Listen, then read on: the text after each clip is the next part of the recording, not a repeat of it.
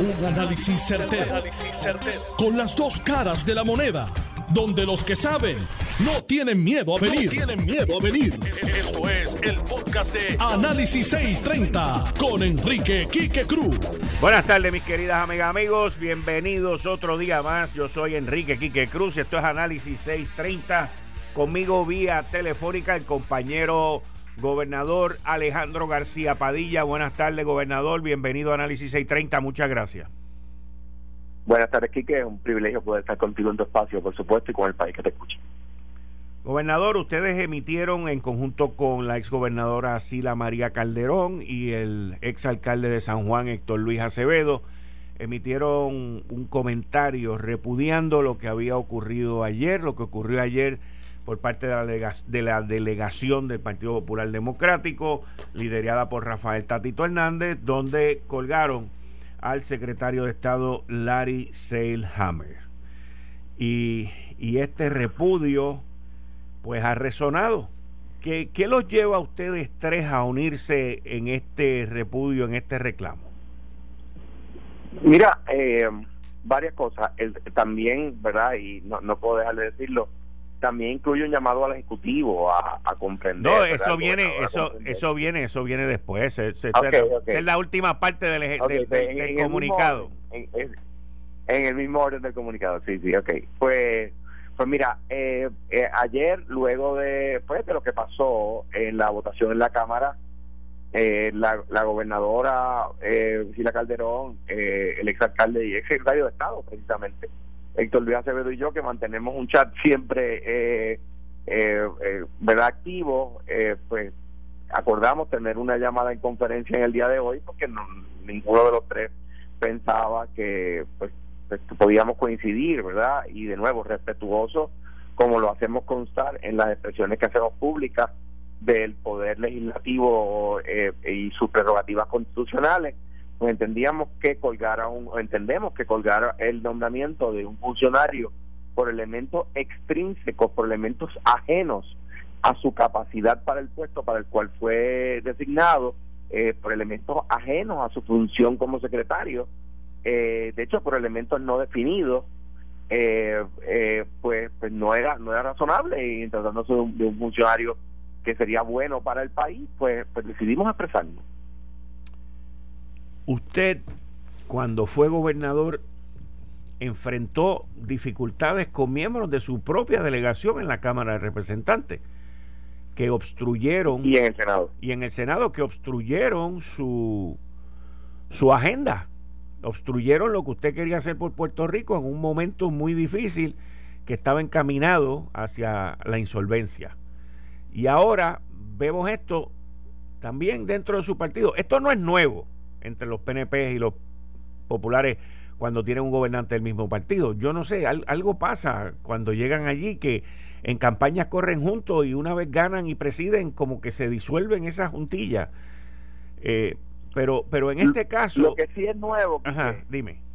Dígame. Lo que sí es nuevo es, incluso en los gobiernos compartidos, de hecho es un fenómeno del siglo XXI. Mira, en, en, en el gobierno compartido de el 40 cuando el gobernador era nombrado por el presidente y el presidente el senador era Muñoz Marín eh, hubo menos controversia de las que ha habido en el caso de la gobernación de Aníbal y en la gobernación de Pierluisi. En el Senado del 68 al 72 cuando el gobernador era Ferré y el presidente del senador Hernández Colón hubo muy poca controversia en cuanto a nombramiento muy poca si alguna en el caso de Hernández Agosto como presidente del Senado y de Romero como, como gobernador, no figura que no, no podían ser más distintas, los nombramientos del gobernador Romero fueron nombrados eh, casi todo, el 99% de los nombramientos se, se, se confirmaron, ¿verdad? Entonces ha sido en la presidencia de la Cámara de, del presidente Aponte y ahora que hemos notado, eh, eh, ¿verdad? Esta, digamos, tirantes, por decirlo de alguna manera, eh, entre el Ejecutivo y el, y el, y el Legislativo. Eh, eh, eh, sí, es verdad, tú tienes razón. Cuatro o cinco miembros de mi delegación en, la Cámara, gracias a ellos todavía se pagan este, planillas en Puerto Rico. Eso se hubiese eliminado. de Puerto Rico, por cortesía de esos cuatro o cinco compañeros de mi partido, eh, todavía en Puerto Rico se paga impuestos sobre el ingreso, ¿verdad? Eh, sí, eh, pasó, y, eh, pero es algo, parece que novel en nuestra manera de hacer política, porque en otras épocas, un poco de más lustre, no, se, no sucedía. Dentro del mismo reclamo, ustedes también, como me mencionó anteriormente, pues le hacen un reclamo al Poder Ejecutivo, que el Poder Ejecutivo, que el gobernador debe comprender y actuar conforme al mandato del país con sus votos, que estableció un gobierno con poderes compartidos, con, poderes compartidos entre, entre los partidos. El Ejecutivo debe también de estar dispuesto a negociar, si es necesario, para el bien común de ceder. Pero cuando uno negocia, eh, uno negocia algo que tiene que ver con lo que uno está negociando, no con otras cosas. O sea, si yo le quiero comprar a usted un camión lleno de plátano, pues yo no creo que usted me vaya a pedir que le regale mi casa y mi familia y mis hijos. No, por supuesto, pero pues, pues digamos, pues, pues quizás usted, usted me quiere comprar un camión lleno, vamos a para, para poner una, una, un ejemplo que puede suceder, eh, pues usted me pide eh, mil semillas de plátano eh, y yo le pido a usted 50 novillas, ¿verdad? 50 vacas de reemplazo pues eh, quizás no es lo mismo, pero sí hay negociaciones, ¿verdad? Mira, yo no estoy tan de acuerdo contigo en el proyecto tal y tú no estás de acuerdo conmigo, tan de acuerdo conmigo en el proyecto tal, pues vamos a hacer una cosa, vamos a buscarle enmiendas a ambos. Pero el problema es que aquí, ¿verdad? Y lo digo con el mayor respeto a los compañeros populares, el PIB, Victoria Ciudadana y si no me equivoco, Proyecto de Dignidad, o sea, no fue solo el Partido Popular, aquí todo el mundo votó en contra.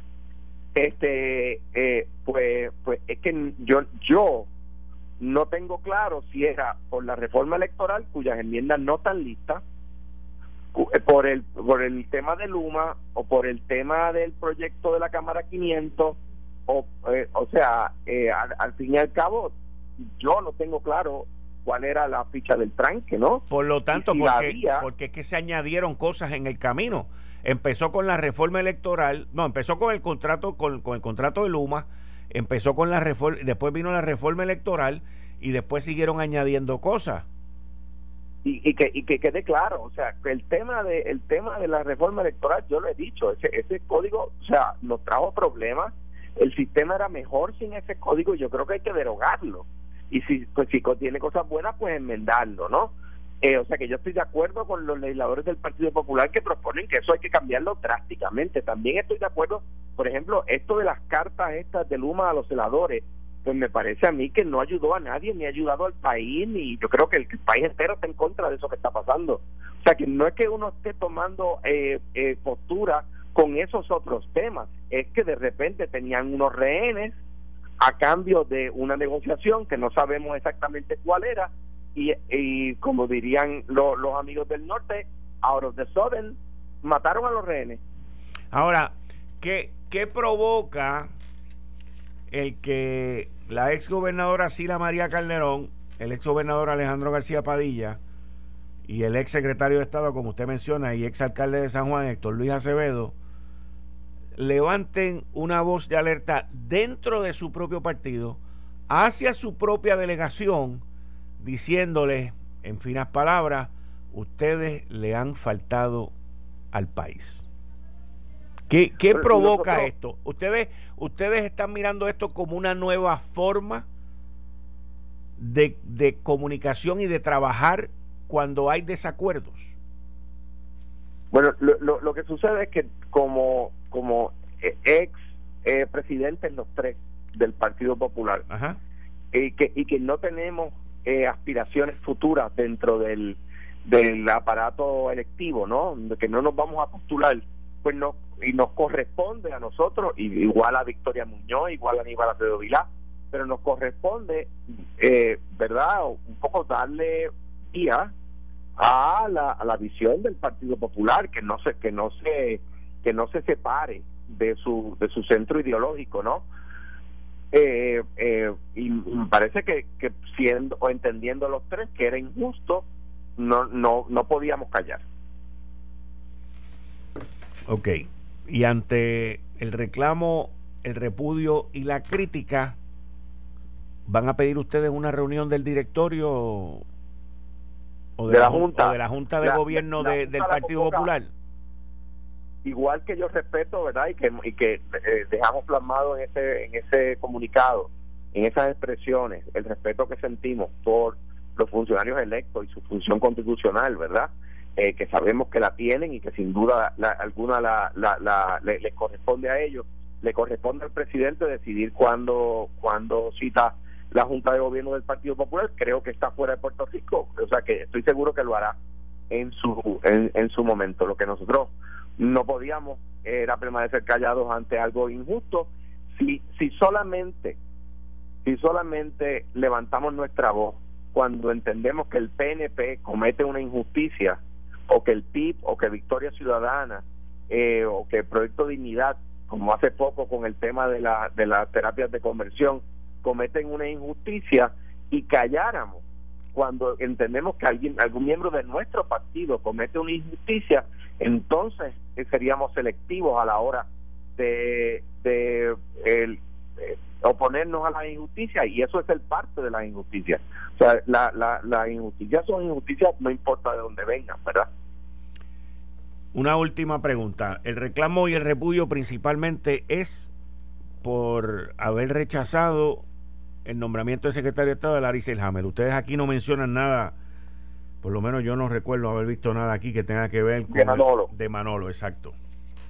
Yo, yo personalmente, y no puedo hablar por don Héctor y por doña Sila en, en ese caso, yo personalmente he dicho que votaría a favor de los dos, pero, pero de nuevo, eh, mira, y, han surgido luego en la tarde otros señalamientos diciendo que lo que pasa es que eh, uno tiene muchos familiares en el gobierno, qué sé yo.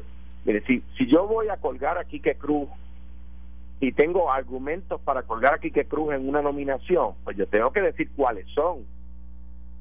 Eh, pues mire, lo voy a colgar a Quique Cruz porque porque me, no me ha gustado lo que dijo a las 5 de la tarde en Notiuno. Ah, pues mire, dijo tal cosa. Ah, pues lo digo. Lo que yo no puedo hacer es colgarlo porque el gobernador no quiso ceder en unos puntos y luego de que lo cuelgo, cuando recibo críticas, digo, bueno, la verdad es que lo colgué porque no me gustó lo que dijo el Noti1, ¿ves? O sea, es, no, eso no, no es razonable y no sería un proceder, ¿verdad?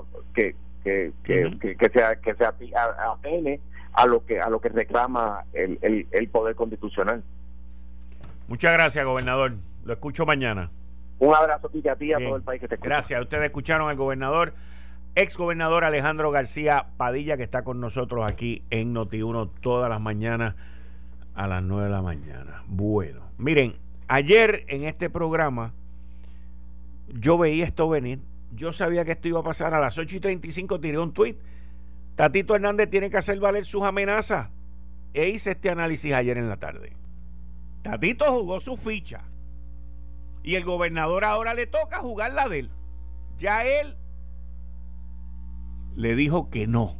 Ya él vetó la ley 500, como lo hubiese hecho cualquier persona que no le tiene miedo a lo que tiene de frente.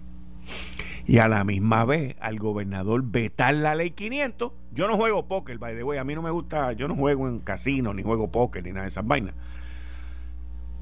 Pero, como es en el póker, you call the bluff. Vamos a ver si lo que tú estás diciendo es un bluff o vamos a ver si lo que tú estás diciendo lo vas a hacer. Esa fue la movida del gobernador al vetar el proyecto. Y como no hay escapatoria, hay que ver ahora qué va a pasar. Si Tatito los cuelga, Tatito sabe que va a tener editoriales, primeras planas, en fin, todos los enemigos que tiene dentro de su partido porque que lo critiquen gente del Partido Nuevo Progresista o de cualquier otro gremio que haya por ahí, pues eso pues está bien, no hay problema. Al contrario, eso le da puntos a él en su base y en su gente. Pero cuando las críticas vienen de adentro, está difícil que los propios tuyos te vayan a criticar por algo que tú llevas diciendo que vas a hacer. Y ahí es donde vamos a ver. Ahí es donde vamos a ver lo que el partition, la grieta que existe dentro del Partido Popular Democrático.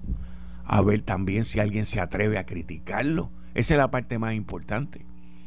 Una vez se ejecute la decisión y la situación que estamos hablando, si es que llevan a colgarlo, pues entonces hay que ver dentro del Partido Popular Democrático quién se atreve o tiene los bodrogos, los pantalones, los calzones para criticarlo. Sí, también. Para criticarlo. Bien, señores. Y ya hoy los que criticaron a Tatito, los miembros del, algunos miembros del Cauco, personas muy allegadas y directoras del Partido Popular Democrático están haciendo y sonando los tambores.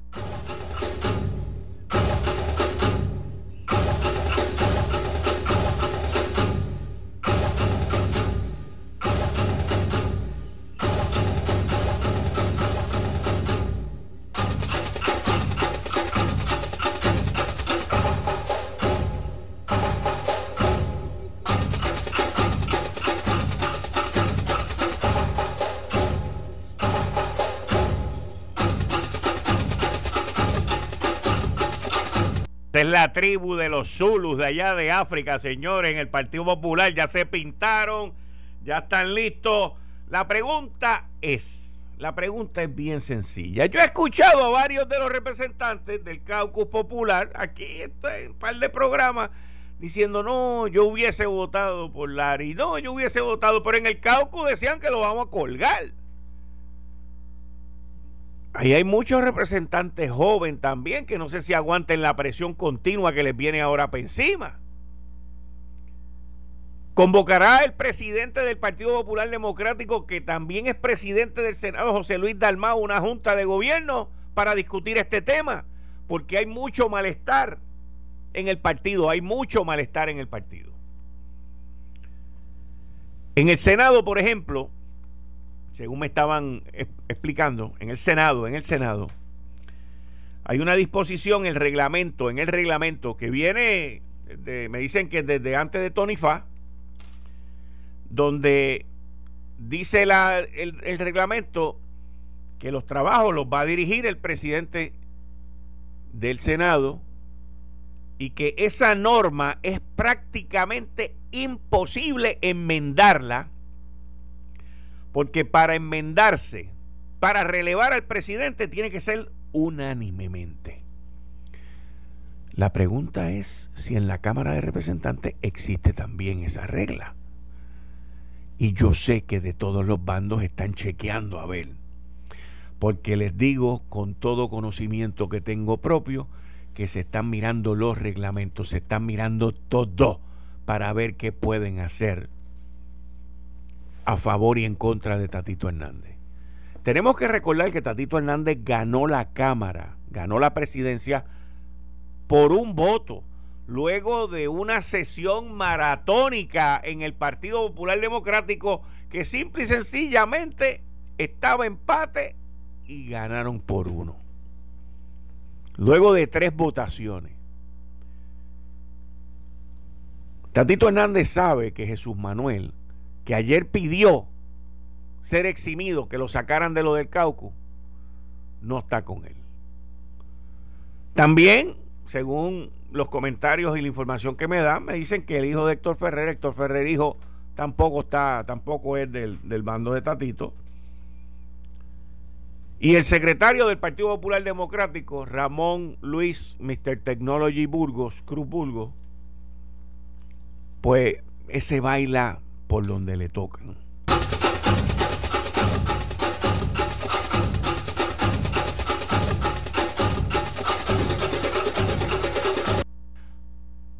En adición me dicen que dentro de ese caucus hay varios representantes nuevos, jóvenes, que todavía no se les ha medido el aceite. Y si los tambores les, les, tocan mucho, pues les puede dar dolor de oído.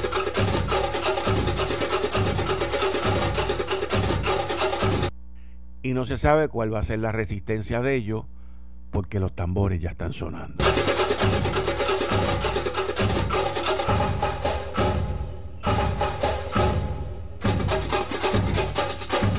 Pero me dicen que no están muy contentos.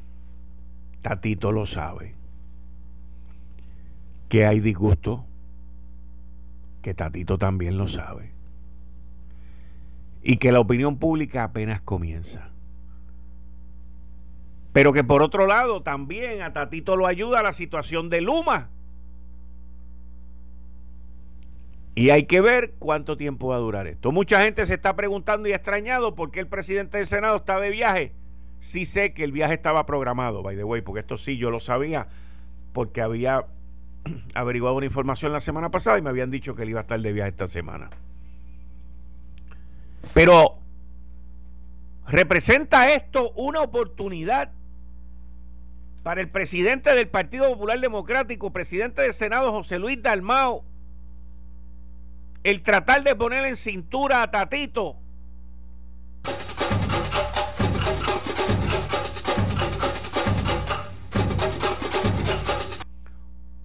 O esta gente lo tienen todo perdido y a Tatito no hay quien lo ponga en cintura.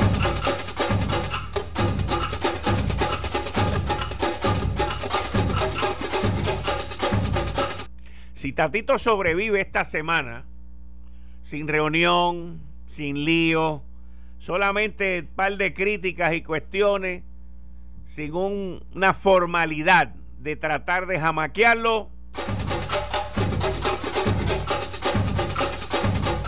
Tatito se va a poner más fuerte, se va a poner más grande, se va a poner más atrevido y el que va a replicar los tambores se llama Rafael Tatito Hernández.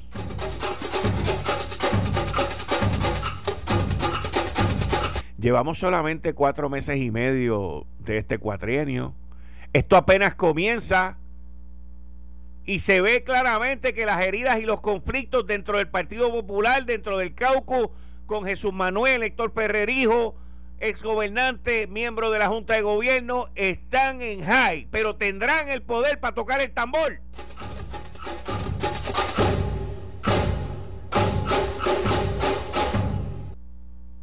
O están cansados y están pendientes de otras cosas. Hay que ver. Hay que ver. Eh, estás escuchando el podcast de Noti1. Análisis 630 con Enrique Quique Cruz. Los tambores se oyen en puerta de tierra. Vamos a ver, vamos a ver. ¿Cuál es la defensa de varios legisladores del Partido Popular Democrático? Te lo digo ahora. Tú estás escuchando Análisis 630. Yo soy Enrique Quique Cruz y estoy aquí de lunes a viernes de 5 a 7. Los legisladores populares han salido a decir que Pierluisi va a perder, que Pierluisi está actuando como que no va a correr, que Pierluisi es un déspota.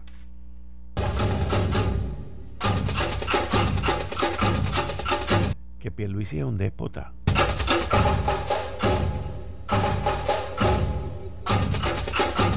Que Pierluisi es un tirano. que Pierluisi no quiere negociar.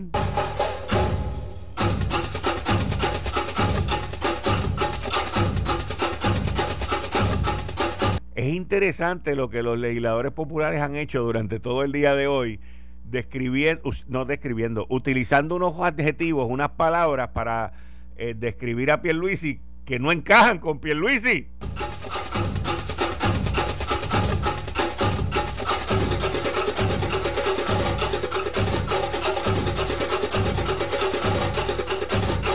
Los enemigos de esos legisladores en el Partido Popular tienen más sincronización, tienen más ritmo, tienen más armonía cuando están tocando los tambores en contra de ellos. Que las palabras y lo que ellos dicen sobre Pierluisi. O sea, ¿alguien en Puerto Rico honestamente cree que Pierluisi es un tirano, un déspota?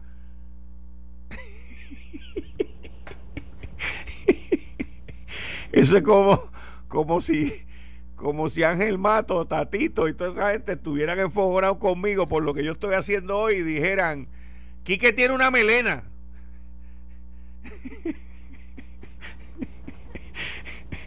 Quique, Quique pesa 175 libras. Perdonen que me ríe.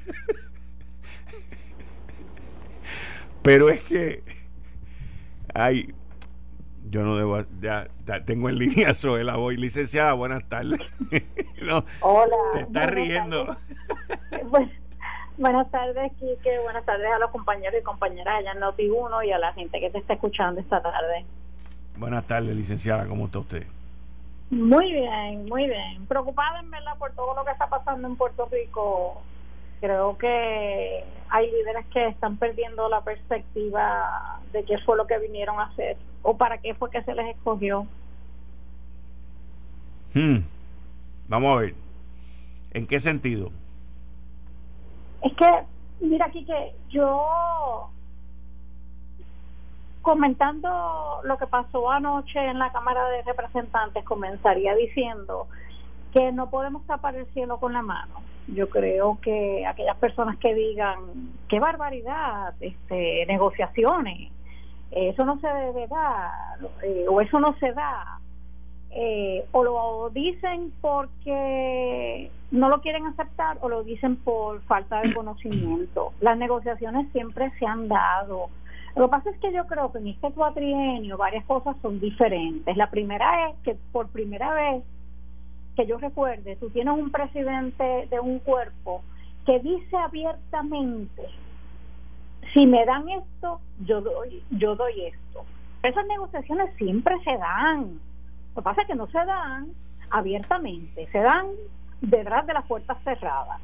Así que en esta ocasión tú tienes un presidente de la Cámara que lo dice abiertamente. Lo que pasa es que desde mi punto de vista, el que siempre se haya hecho no lo hace correcto, no lo hace bueno para Puerto Rico. Y por eso es que yo en estos días he estado diciendo que las negociaciones deberían darse, pero no cuando tienen que ver con nombramientos de personas que van a tener la responsabilidad de dirigir una agencia dentro del aparato de gobierno de Puerto Rico, porque esas personas deberían ser, habiendo estado en el lado de servir como jefa de agencia y habiendo estado en el lado de servir como senadora evaluando personas para que asuman esas posiciones.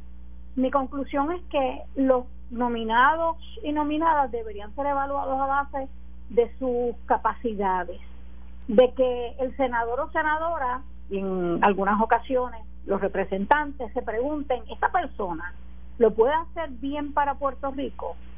Y hay que aceptar que el derecho para nominar es el ejecutivo, es el gobernador o gobernadora. Entonces, respetando eso, hacer una evaluación, yo creo que objetiva, de si la persona que el gobernador está presentando como alternativa tiene los quilates, si me permites el término, para hacer el trabajo para el que está siendo nominado.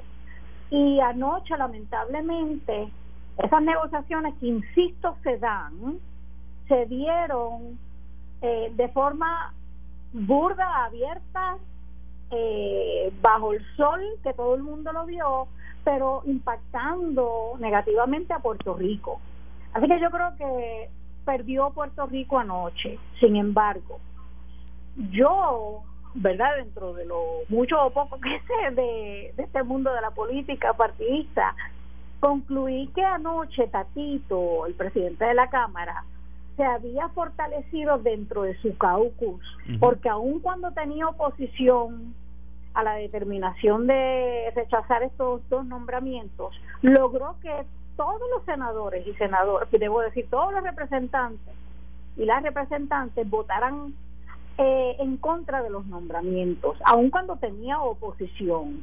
Y la verdad es que, pues, concluí que él tiene entonces mucho eh, poder, mucho arraigo dentro de su caucus. Sin embargo, hoy estoy viendo comentarios en las redes de, entre otras cosas, que alegadamente se está formando un, un movimiento para desbancarlo como presidente de la Cámara de Representantes. Yo no sé si es cierto, sencillamente estoy repitiendo lo que he leído en las redes sociales.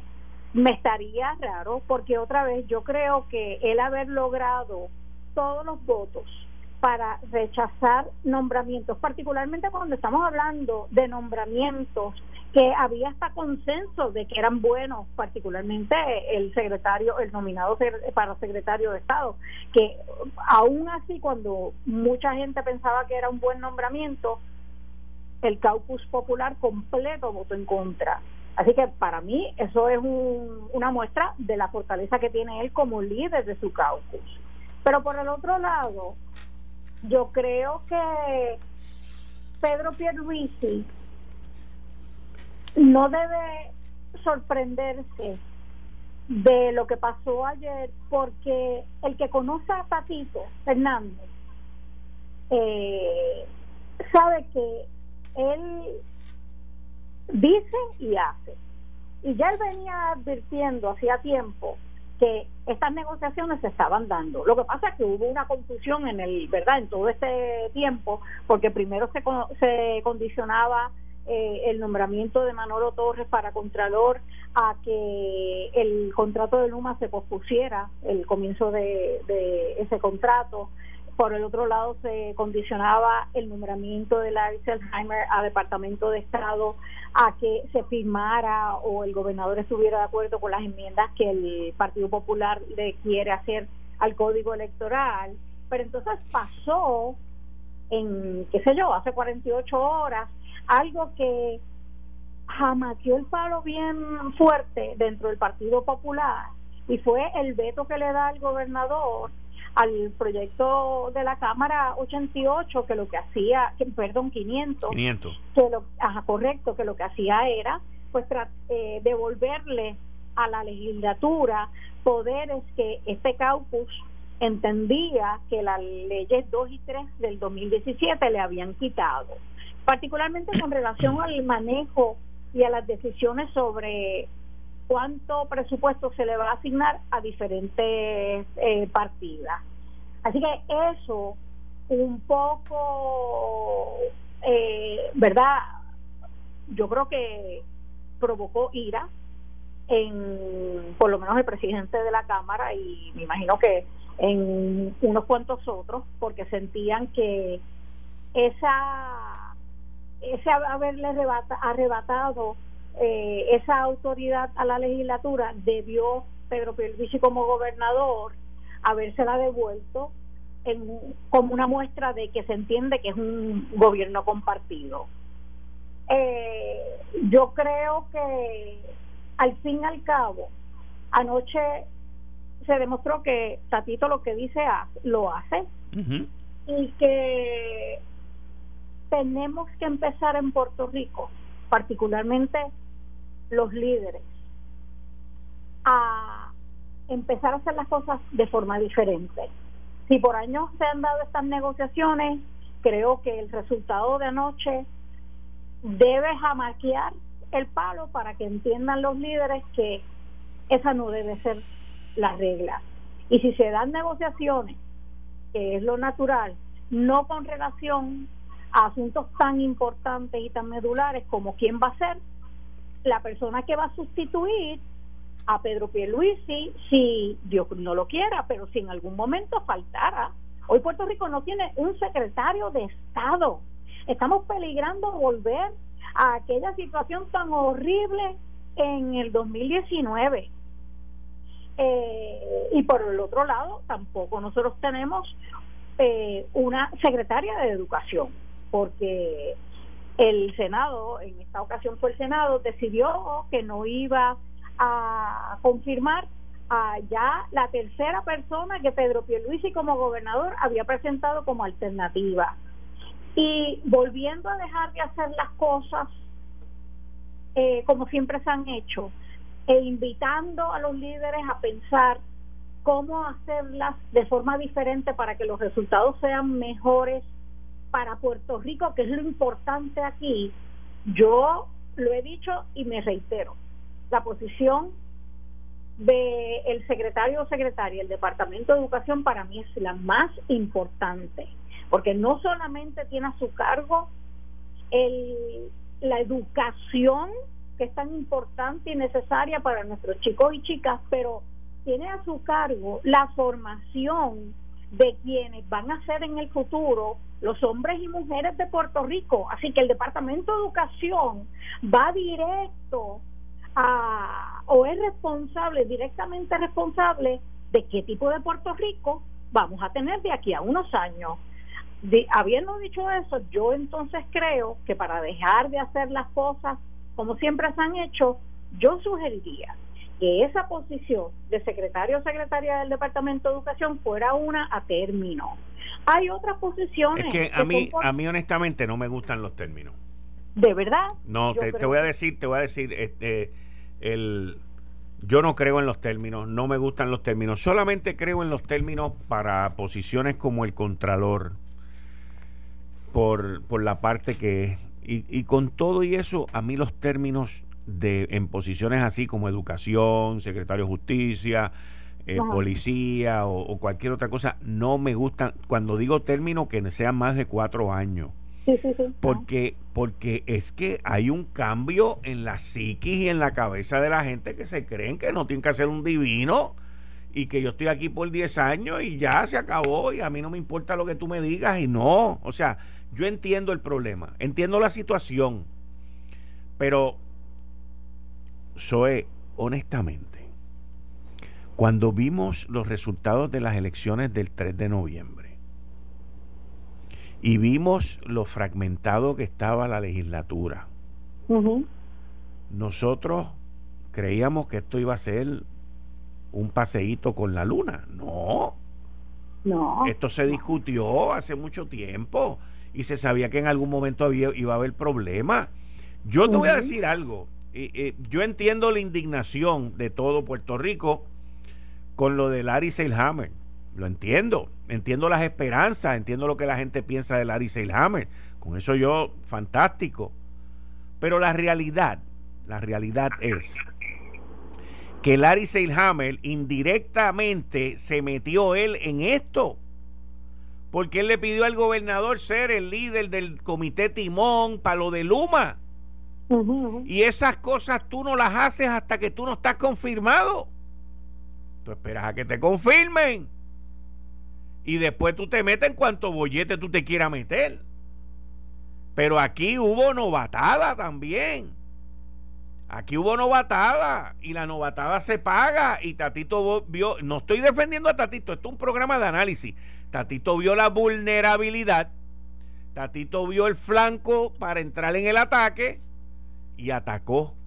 Y lo que quedaba ayer era cumplir o no cumplir con la amenaza. Si Tatito no cumplía con la amenaza, como lo explico en la columna que está hoy en el periódico El Nuevo Día, si Tatito no cumplía con la amenaza, Tatito quedaba como un pendalango para el resto del cuatrenio. Punto. Iba a ser el reír dentro y fuera de su partido. Si Tatito cumplía con la promesa, como hizo con la amenaza, quedaba como el bully, como el bravucón y el mensaje se lo está mandando a los miembros de su partido primero, porque ahí es donde está el lío. El lío no está con Pierluisi. Sí, bueno, se revolcan de vez en cuando, pero eso es parte del juego político. La pelea donde está buena es en el Partido Popular. Ahí es donde suenan los tambores.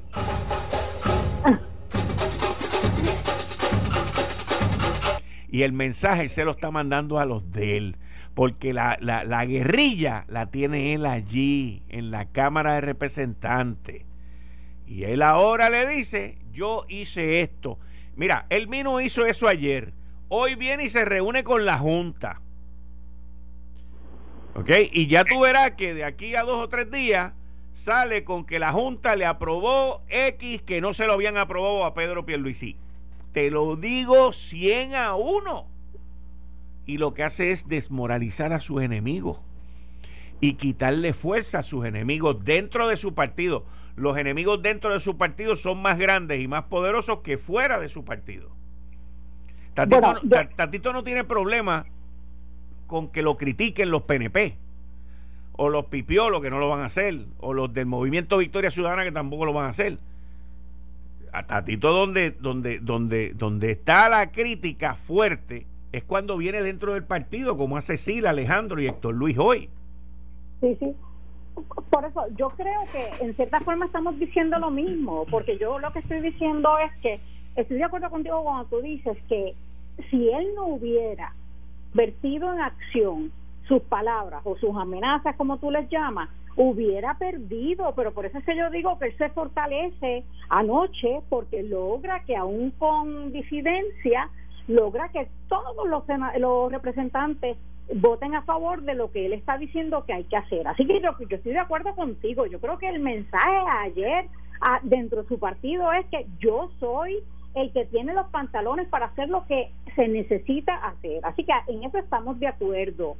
Lo que pasa es que la pregunta, y, yo entiendo, yo entiendo la, la realidad de que cuando vimos los resultados del 3 de noviembre, aquel que pensó, aquella que pensó que esto iba a ser fácil, pues no conoce esto porque es con mayorías absolutas y es difícil. ¿Cuántas veces no hemos visto gobiernos donde el Ejecutivo y el Legislativo son del mismo partido y aún así las cosas eh, no son tan fáciles? Eh, hay mucha dificultad y diferencia de opiniones y hasta pelea pero pues ahora que tenemos no solamente dos los dos partidos de siempre, sino que tenemos tres partidos adicionales, pues obviamente todo el mundo debió haber concluido y debió haber sabido que esto iba a ser más difícil, este cuatrienio iba a ser más difícil que cualquier otro.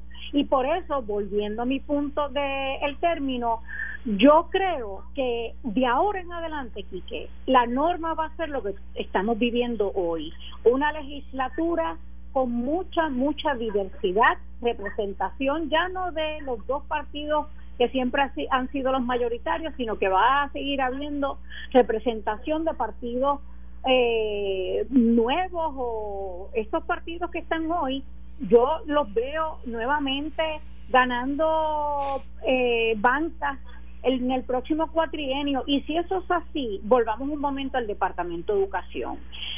Yo he visto eh, secretarios eh, por término que han asumido con mucha responsabilidad su, su responsabilidad, lo que se supone que hagan.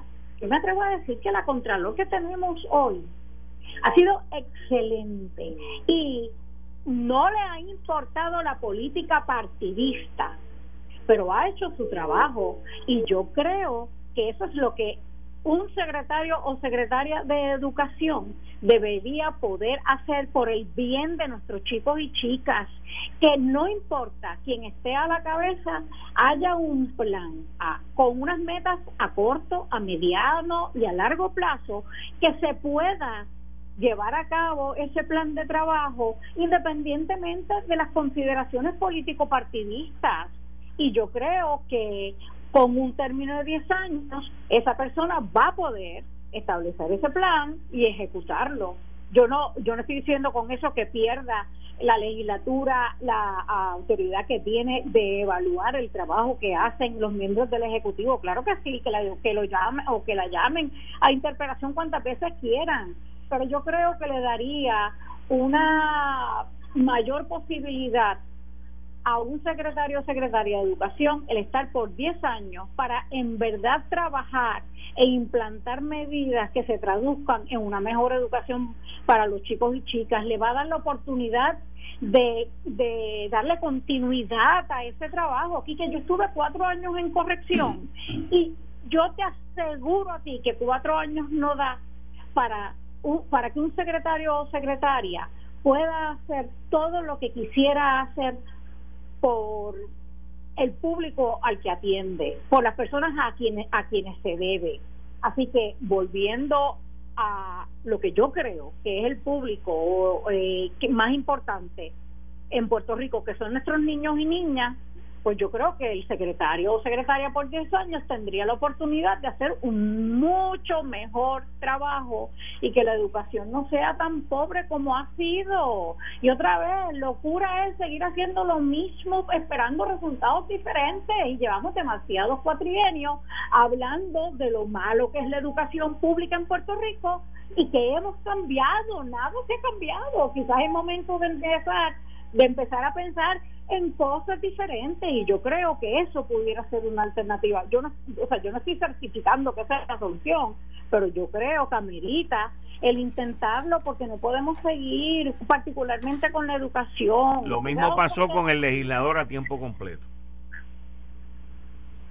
Bueno, ahí hay, yo creo que otras consideraciones, pero, pero sí, sí, tú sabes, porque, pues, eh, son personas electas que sí dependen de, pues, de los intereses que le apoyen para llegar a las posiciones.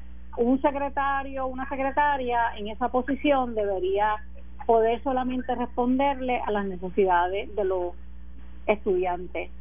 Eh, pero nada, volviendo a lo que pasó anoche, yo creo que ahora hay que pasar la página. A mí, yo te voy a decir sinceramente, Quique, a mí me preocupa como Tatito eh, está hablando de Pedro Pierluisi y como Pedro Pierluisi está hablando de Tatito Hernández. Yo pediría que esta discordia no se eleve a un nivel personal, porque a los dos les, les toca recordar que cada uno está en su posición para cumplir con el pueblo que los eligió para estar ahí. Así que yo creo que hay que pasar la página y seguir trabajando. Y no hay forma, no hay forma que Puerto Rico eche para adelante si no se trabaja, me parece a mí, si no se trabaja en equipo. El Ejecutivo necesita del Legislativo y el Legislativo necesita del Ejecutivo. Así que yo pediría como una ciudadana más, como una puertorriqueña más, que pasen la página y empiecen a buscar formas de sentarse a trabajar por el bien de Puerto Rico, porque de verdad me preocupa lo que el, ánimo que estoy viendo entre ellos dos. Muchas gracias, licenciada. Volvemos el miércoles que viene. Esto fue el, podcast de Notiuno. Análisis 630 con Enrique Quique Cruz. Dale play a tu podcast favorito a través de Apple Podcasts, Spotify, Google Podcasts, Stitcher y notiuno.com.